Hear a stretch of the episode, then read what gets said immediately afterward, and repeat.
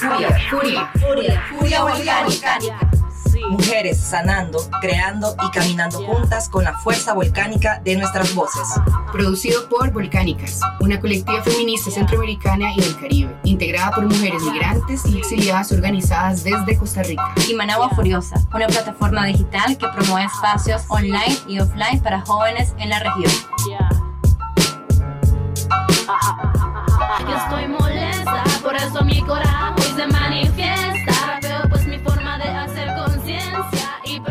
Hola, bienvenidas y bienvenidas a este nuevo episodio del podcast feminista Furia Volcánica. Soy Lidia y con mucha alegría y digna rabia les acompañaremos en este episodio llamado Mujeres Transformando Fronteras el cual estará dividido en dos partes.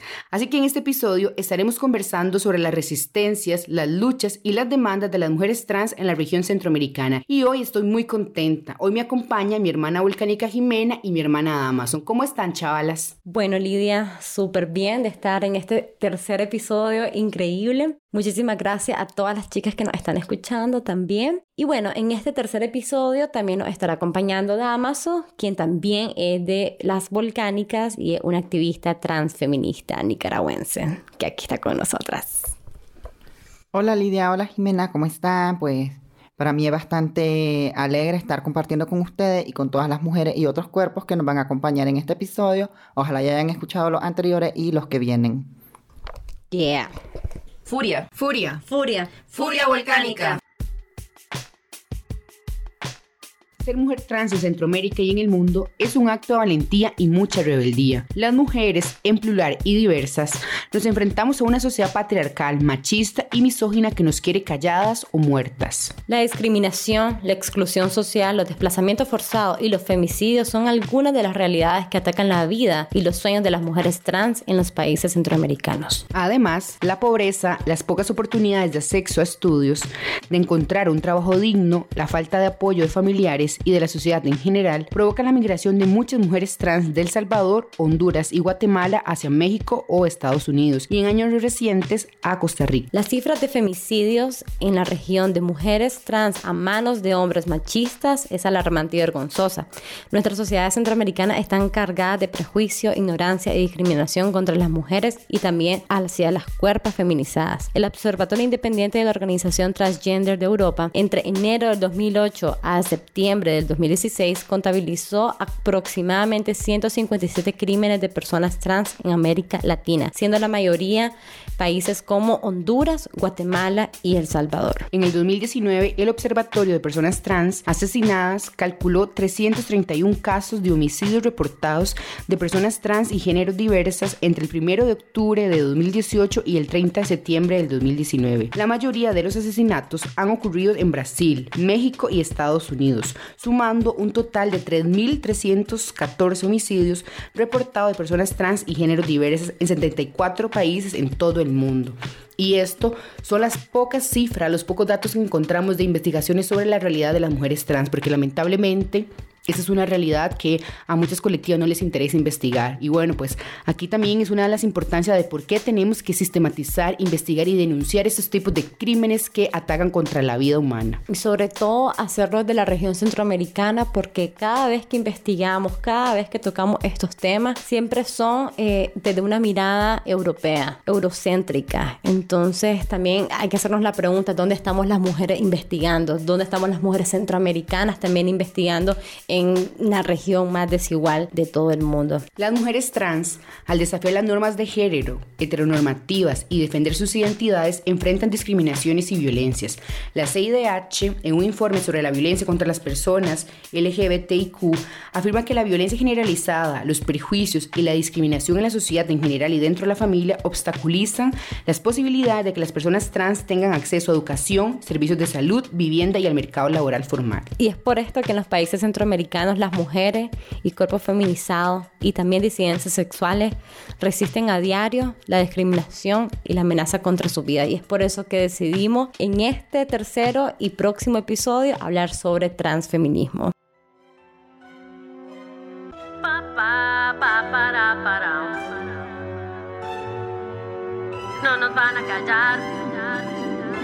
Tus bocinas pueden reventar. Hoy puedo decirte quién realmente soy. Ser tímida no cabía para llegar donde estoy. ¿Quién era María José? Una niña llena de miedo. Y más la que hace fuerza para demostrar que puedo. Aunque hace unos años tal vez no hubiera podido, pues me dejaba arrastrar por este lugar podrido donde abunda el machismo, violencia, el egocentrismo. Entiende vos también, aquí todos somos lo mismo. Esta mujer empezó a expresarse desde pequeña cuando estaba en la escuela y escribía los poemas. Cada línea de mi cuaderno brilla como diadema. Mi lema de poesía siempre rompiendo esquemas. Mi frase preferida de jamás quedar callada. Como guerrera mujer me levanto, no me quedo sentada, relajada en la escena, escupiendo mi protesta. No me paro, no me callo, que mi rap te molesta.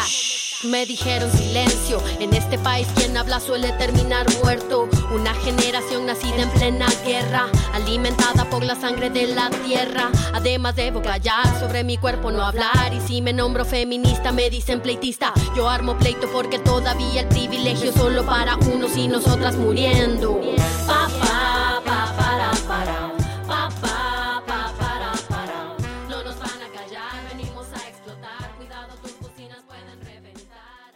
La canción que acabamos de escuchar se llama No nos van a callar, producida por Mafe y Majo de Nicaragua y por Rebecca Lane de Guatemala. Y como lo habíamos mencionado al inicio, en esta ocasión acompaña a nuestra querida hermana volcánica Damaso, mujer joven, transfeminista nicaragüense, activista y defensora de derechos humanos, estudiante de trabajo social y también integrante de las volcánicas. ¿Cómo estás, Damaso, otra vez?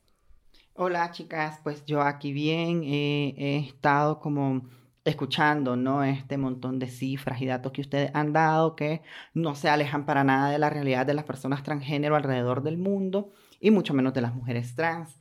Eh, aquí también eh, tener que mencionar que dentro de los posibles, de los posibles escenarios para migrar de las mujeres trans en el, en el entorno o en la región centroamericana, no podemos dejar de ver que antes de 2018 también Nicaragua fue uno de los lugares donde las mujeres trans del Triángulo Norte, llámese Guatemala, El Salvador, Honduras, con mayor énfasis en Honduras y El Salvador, vieron como segundo país seguro Nicaragua. Lo que quiere decir que a pesar de la coyuntura que vivíamos en Nicaragua antes de 2018, ¿verdad?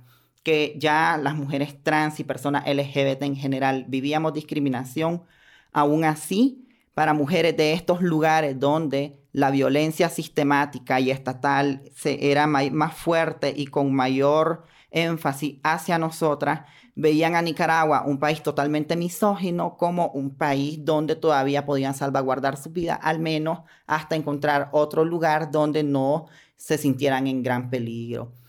Eh, para mí es importante esto porque quiere decir que la situación que hoy en día vivimos en Nicaragua como personas LGBT o como ciudadanía activa que reclama derechos humanos en general, ya se veía eh, a pesar de que se veía como muy difícil, aún habían países que podían ver a Nicaragua como un país que podía acogerla, al menos en algún momento.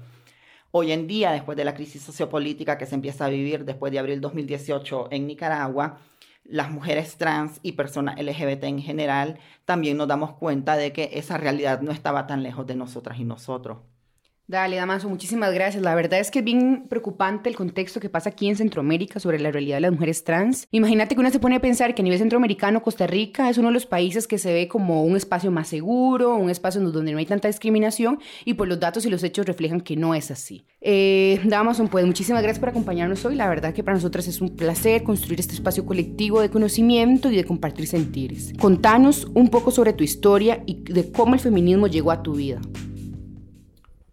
Wow, eso es remontarme a hace 14 años más. Entonces es como recordar que em, yo empecé como una persona adolescente en grupos de eh, derechos sexuales y reproductivos. Entonces lo primero que supe es que podía vivir mi cuerpo sin miedo a que el resto de la sociedad me juzgara, lo que no significaba que la sociedad iba a dejar de juzgarme, sino que yo iba a dejar de vivir mi cuerpo con culpa, que es muy diferente. Eh, como bien dije antes, Nicaragua es un país totalmente machista, misógino y violento contra cuerpos disidentes. El hecho de que una lograra empoderarse también implicaba un gran riesgo y aún después de poder decir que este cuerpo o esta cuerpa no iba a seguir viviendo dentro de la norma, el hecho de transgredir a un género que no era el que la sociedad quería imponerme o asignarme, en un término mucho menos violento, pero en realidad son imposiciones, implicaba también el vivir un gran eh, golpe o mucha violencia de parte de la sociedad como el castigo por decidir no vivir ese cuerpo o esta cuerpa que hoy en día estoy queriendo vivir. El feminismo llegó a mi vida desde ahí, ¿no? Desde el hecho de reconocer, eh, empezar por grupos de derechos sexuales y reproductivos, que me enseñaron que yo tenía derecho a vivir de otra, desde otra perspectiva este cuerpo con pene que hoy se quiere declarar un cuerpo femenino o feminizado. Entonces estuve dentro de colectivas, puedo recordar el colectivo de mujeres 8 de marzo, puedo recordar el programa feminista La Corriente, que me ayudaron mucho en la formación de esta identidad que soy hoy, pero además de la gran activista que me llegó a sentir hoy, más allá de cómo me ve el resto, es cómo yo también he podido interiorizar y cómo he podido tener y tomar este discurso feminista y hacerlo mío que eh, me ha ayudado a liberarme y que me ha ayudado a aceptar el género no como una cárcel que me dice qué es lo que tengo que hacer, sino como esta libertad y este, este juego, esta transgresión, este movimiento entre ser y no ser y vivirlo como a mí me place. Entonces, Damaso, ya que nos estabas comentando sobre tus diversas escuelas feministas, ¿verdad? En Nicaragua, ¿en qué momento llegaste a hablar o a conocer sobre transfeminismo y cómo lo viven también las mujeres trans en Centroamérica? ¿Cómo lo comenzaste a vivir vos? desde hace más de 10 años ya se hablaba, un concepto que en Nicaragua ya lo estaba escuchando hasta hace un par de años. ¿Cómo ha sido tu experiencia con el transfeminismo? De entrada, reconocer que no todos los colectivos de mujeres nicaragüenses están muy de cerca con las mujeres trans. Es más, nos encontramos con varias feministas adultas nicaragüenses que son transfóbicas, que no nos reconocen también como cuerpos feminizados, que vivimos el mismo tipo de violencia, y también otras otras mujeres feministas que ven, eh, eh, ven el machismo en los penes y no en estos cuerpos. Entonces, eso implica que eh, en Nicaragua no hay un discurso transfeminista como tal posicionado por un montón de mujeres feministas. Es más, eh, yo sí eh, reconozco que hubo una primera campaña, que creo que es la primera vez que vi como la inclusión de los cuerpos trans, eh, cuando hablaban de todos los derechos para todas las mujeres, que era una campaña del programa feminista La Corriente, que si no me equivoco salió en 2011. Y ahí fue la primera vez que escuché pues del el movimiento feminista hablando de mujeres trans, también eh, un primer encuentro nacional feminista donde entra la primera activista transgénero a dar un panel sobre el feminismo, que fue Atianis Lario en 2011 también, eh, que fue eh, convocado por el movimiento feminista de Nicaragua. Entonces no podemos hablar de transfeminismo reconocido desde los movimientos feministas en Nicaragua, sino hasta 2011 vos te pones a, tratar de hacer retrospectiva, o yo me pongo a tratar de hacer retrospectiva, y recuerdo que eh, este programa feminista La Corriente empezó a trabajar este tema, ¿no? Hablar de eh, otros cuerpos, cuerpos diversos, cuerpos femeninos con pene, hasta más o menos esos tiempos. Y de ahí para acá, pues hemos, eh, hemos venido creciendo, ha venido aumentando, pero también no todas las mujeres trans nicaragüenses son feministas. Entonces, Damaso, en estos momentos en el transfeminismo se está haciendo historia y que también nos pone a repensarnos sobre la manera en que ejercemos nuestro feminismo, la manera en que nos organizamos y hacemos alianza con otras mujeres. Para vos, ¿cuáles consideras que son las principales demandas y los derechos del movimiento transfeministas en Centroamérica? Yo sé que es difícil ponerlo en una misma región porque partimos de realidades muy distintas. Cada país de Centroamérica pues, es una región particular, tiene un contexto histórico y una particularidad eh, política, pero si vos pudieras hablarlo a nivel general, desde tu experiencia, desde tu sentir, ¿cuáles serían esas demandas que del transfeminismo se están posicionando? Pues yo no siento que la realidad se aleje para las mujeres trans en ningún lugar de Centroamérica. Justamente antier, 15 eh, de mayo, estuve en un conversatorio con varias personas eh, LGBT a nivel regional, desde Guatemala hasta Panamá, y generalmente estamos en lo mismo, en la misma demanda, la primera demanda de toda mujer transgénero, que creo que eso va a ser en el mundo, a menos que ya hayan reconocido la identidad a nivel legal en el país, es esta, ¿no? Que los países, que los estados, que las instituciones reconozcan nuestra identidad. Esa es la primera demanda a nivel global para mí. Y de ahí para acá que vienen otras demandas juntas, que es que esta identidad se reconozca también por parte de ministerios de educación, de ministerios de salud, de ministerios públicos que la policía, que los centros penales nos vean a nosotras también como mujeres, ¿no? Eh, puedo hablar yo del caso concreto de Nicaragua, donde a la fecha, ¿verdad? Se han conocido cientos, no sé cuántos números exactos porque ni siquiera tenemos eso, cientos de personas trans, mujeres trans en cárceles para hombres. O, o algunos que otros hombres trans en cárceles de mujeres, porque es que ese tema, en Nicaragua, quienes hemos sido más visibles a lo largo de la historia hemos sido las mujeres trans y los casos de hombres trans han sido mínimos, esto ni siquiera se llegan a habilitar en otros eh, escenarios que vienen a ser estos, ¿no? Como las cárceles o sistemas penitenciarios. Entonces, cuando nosotras em, nos ponemos a cuestionarnos esto, ¿no? Como que cuáles son nuestras demandas, y creo que más que a nivel regional son demandas a nivel mundial, que el reconocimiento de esta identidad se dé en todos los escenarios posibles, en un estado, en un país, en nuestros países y también en otros países. En Costa Rica, por ejemplo, tenemos el caso icónico de Yes Marqués, que fue el primer caso de una persona refugiada en Costa Rica que obtiene su identidad eh, masculina en su cédula, pero cuando éste quiere ir a aplicar esta identidad masculina en su licencia de conducir, el ministerio le dice, pues no. Tu identidad masculina está en la cédula, pero aquí no hay un protocolo para seguir con esto. Y entonces ahí encontramos otra brecha administrativa o brecha de implementación, como le llaman algunos estudiosos de los casos. A nivel latinoamericano, el caso más conocido y que fue un boom fue Argentina.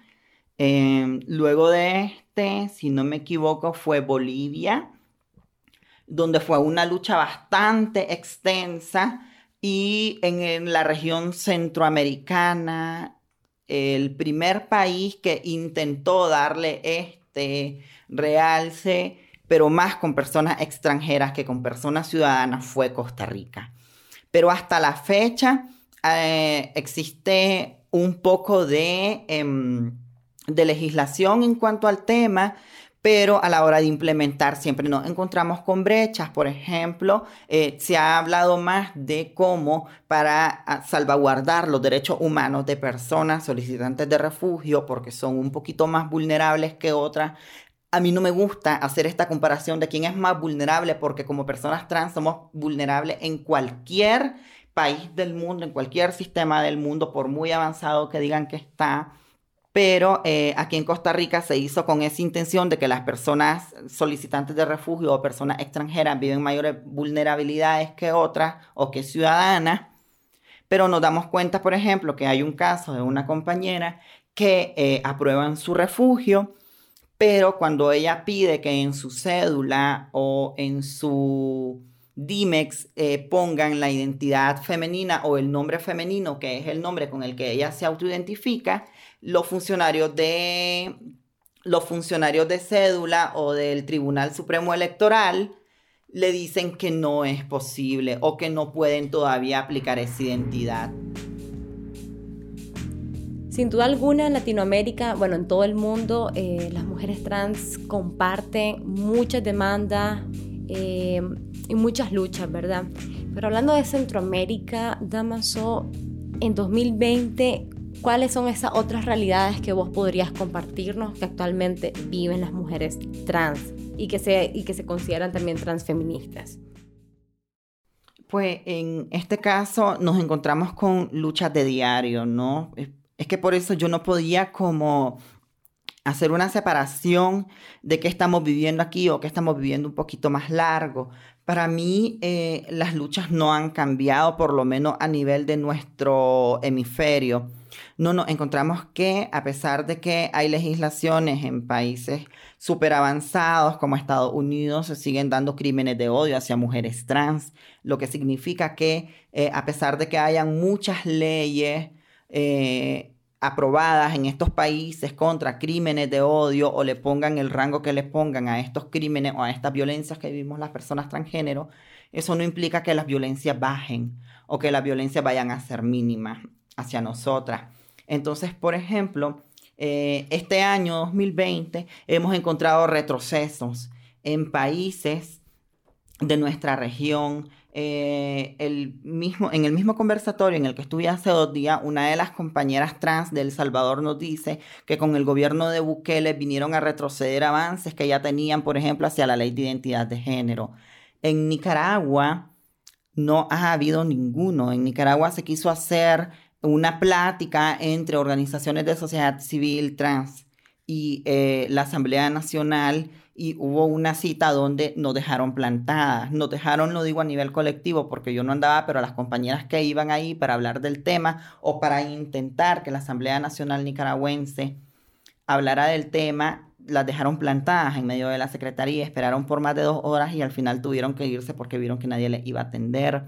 Entonces, si vos te pones a buscar dentro de todo, eh, de toda la región, o al menos de la región centroamericana, te das cuenta de que ningún país ha logrado avances y los pocos avances que venían logrando vinieron a retroceder con nuevos gobiernos. Y esto es lo que pasa cuando las políticas no llegan a ser de Estado o los nuevos estados fundados por el presidente de moda, como es Nayib Bukele en El Salvador, vienen a, vienen a desconocer este pequeño avance en derechos que hemos logrado algunas con nuestro activismo o, desde nuestras trincheras.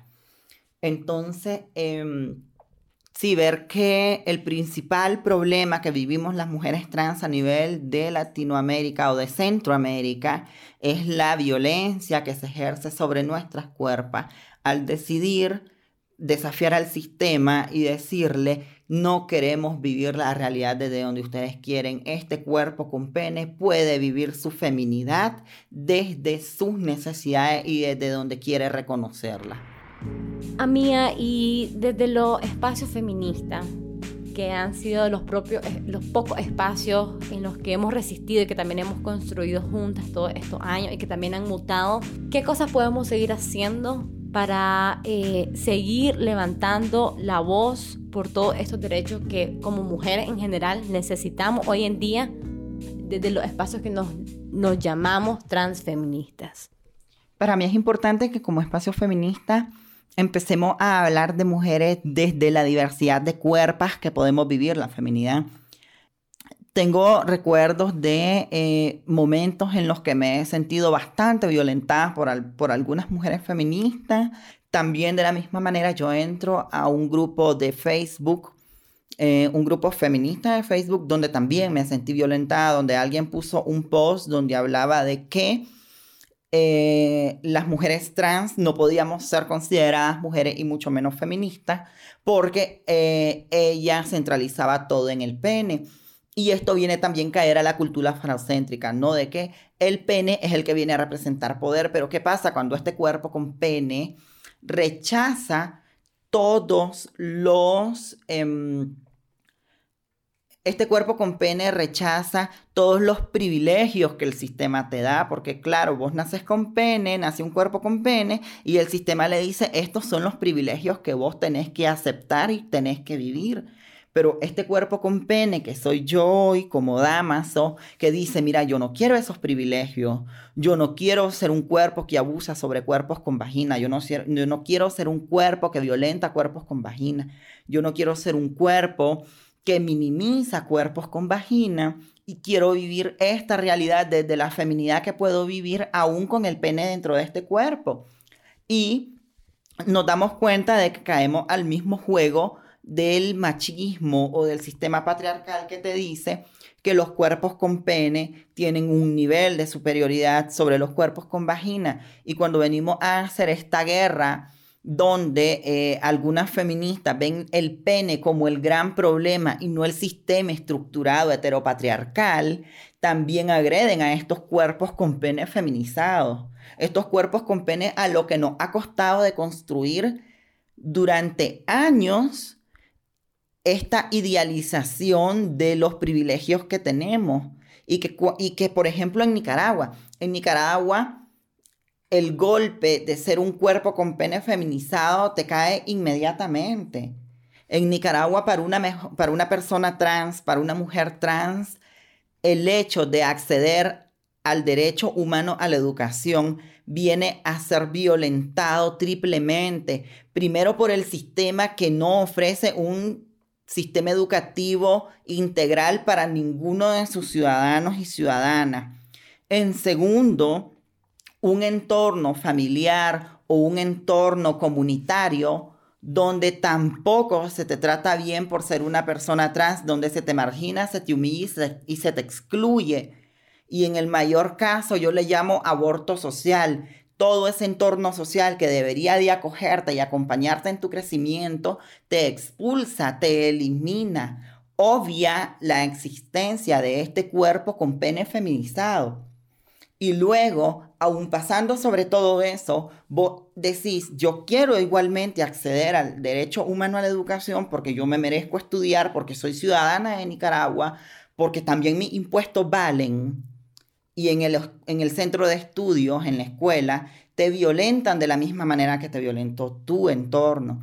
Yo en 2017 intento acceder a, la escuela, me voy a una escuela pública que se llama Colegio Público 14 de septiembre, inscribo mi, mi, año, empiezo mi escuela y el segundo sábado, porque ya estudiaba sabatino, porque ya estaba como 7 u 8 años adelante de la edad que debía haber cursado el año este, y la directora me llama aparte y me dice, vos no podés venir maquillada a la escuela.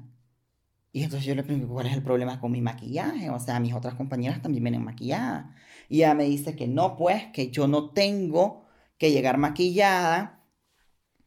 Yo intento interpretarla de otras maneras y ella me dice una frase que es muy típica en Nicaragua. Vos no vas a hacer aquí lo que haces en la calle. Pero esta directora no me conoce de la calle y no sabe lo que yo hago en la calle. Entonces también viene otro estigma sobre mí que implica que las mujeres trans en Nicaragua o ejercemos el trabajo sexual o, o andamos haciendo escándalos en la calle. Entonces ves que el mismo sistema, la misma coyuntura, la misma estructura, todo este gran engranaje de instituciones que se llaman Estado también violentan tus derechos. Entonces la violencia es familiar, social y estructural. Claro, claro. Por eso es que uno se pone a pensar que la violencia es una es una herramienta de control, es una herramienta institucional que, como vos decís, nos ataca a todas las mujeres. Definitivamente, dependiendo del lugar donde venimos, de nuestra posición económica, del acceso a oportunidades, a derecho y demás, pues eso también nos va dando una posibilidad de vida y nos va limitando. De verdad que te agradezco muchísimo al participar con nosotras, el construir ese espacio colectivo. Y para ir finalizando este hermoso episodio, Damaso, quisiéramos que nos compartiera a todas y a todas que nos escuchan una breve reflexión sobre Alexa, sobre un post que publicaste hace un par de semanas. Si pudieras compartirnos un extracto, sería súper genial. Sí, em, quiero hablar del caso de Alexa, una mujer trans asesinada en su país, que murió por pobre, que estaba acostumbrada a vivir conmigo y que traía consigo un espejo de auto que seguramente encontró en la basura y que usaba para cuidarse ese espejo de la gente que le atacaba por la espalda solo por el hecho de ser trans, porque les daba gana, que les daba la gana. Es Alexa, esa mujer trans pobre latinoamericana que tal vez había perdido el miedo a morir solo por vestir como se le antojaba. Es Alexa que fue abortada, menospreciada y maltratada por su sociedad. Por esa Alexa que me representa, esa mujer trans pobre que no podía pagarse grandes tetas, ni el gran maquillaje profesional poderoso y una educación en las universidades más cara. Esa mujer trans que hoy una estadística más, que entró a ese dato que dice que las mujeres trans en Latinoamérica no, no viviremos más de 35 años. Por esa Alexa que seguramente o por la cual yo me hago la pregunta antes de salir de mi casa, ¿y si me matan hoy? ¿Y si no vuelvo a casa? Hoy yo reclamo por todas las Alexas del mundo, por todas esas mujeres trans que no podemos pagarnos esas tetas salvajes para presumir, no me voy a quedar viendo sin decir nada la hipocresía de un montón de gente para la que somos mierda, solo por no tener una cuenta bancaria o una gran carrera de éxito cuando somos desechables en nuestras sociedades. Estoy dolida, estoy indignada, estoy encachimbada, como hace meses cuando escribí este post. Estoy harta de que a las trans nos vean solo como penes en tacones. Ya no quiero seguir viendo una sociedad para la que somos objeto de burla o damos los mejores espectáculos. No soy una canción, no soy un pene en tacones, no soy un fetiche, no soy una mujer en cuerpo equivocado y no soy un remedio de mujer. Las mujeres con pene somos una realidad y el mundo va a saber de nosotras cada vez más aunque no lo quiera. Soy una persona soy una mujer que siente, que vive, que piensa, que ama, que tiene corazón. Soy mujer. Y con esas palabras terminé ese post que hoy en día leo y todavía me estremece porque esta es la realidad que vivimos miles de mujeres trans alrededor del mundo y que se acentúa más y que es más doliente y que viene a ser más fuerte y que viene a, quemarnos más, a mutilarnos más emocionalmente a las mujeres trans latinoamericanas. Furia, furia, furia, furia volcánica. Alexa resiste y juntas y vivas nos queremos. Muchas gracias Damaso por acompañarnos en este increíble episodio. Así es, chicas y chicas, la verdad es que para nosotras nos pone muy contentas estar aquí compartiendo con ustedes esos espacios para visibilizar esas voces disidentes aquí en nuestra región centroamericana. Y bueno, para finalizar este episodio le compartiremos la siguiente canción llamada Ser Mujer, compuesta por Anónima. Anónima es una mujer disidente centroamericana, rapera, poeta, ilustradora y comunicadora social, quien hoy nos comparte una lírica potente sobre el ser mujer. Esperamos que les guste y nos vemos en el siguiente episodio de Furia Volcánica. Empiezo la semana más que nunca desde el amor, más que nunca desde la valentía. Empiezo más que nunca la semana desde la rebeldía y empiezo este día sintiendo la fuerza ancestral de todas las mujeres que han sido llamadas locas, brujas, putas, raras, anormales, necias. Siento viva la memoria de generaciones de guerreras corriendo por mis venas en cada impulso de sangre que bombea el corazón. Tengo los ojos del sentir y el pensar abiertos, llenos de la luz que me transmiten las que luchan, las que ríen, las que no se quedan calladas. Ser mujer, ser mujer, ser mujer ser mujer, sea lo que sea que eso signifique según mis feminismos y tus machismos, ser mujer con M de muchas, porque antes que una somos todas, ser mujer, con todo lo que eso significa para nuestra cuerpo, mente y energía, crecer en medio del control absoluto sobre lo que somos y el miedo constante al mundo. Y su violencia incesante, hacerse mujer, hacerme mujer, ser mujer, ser mujer ser mujer.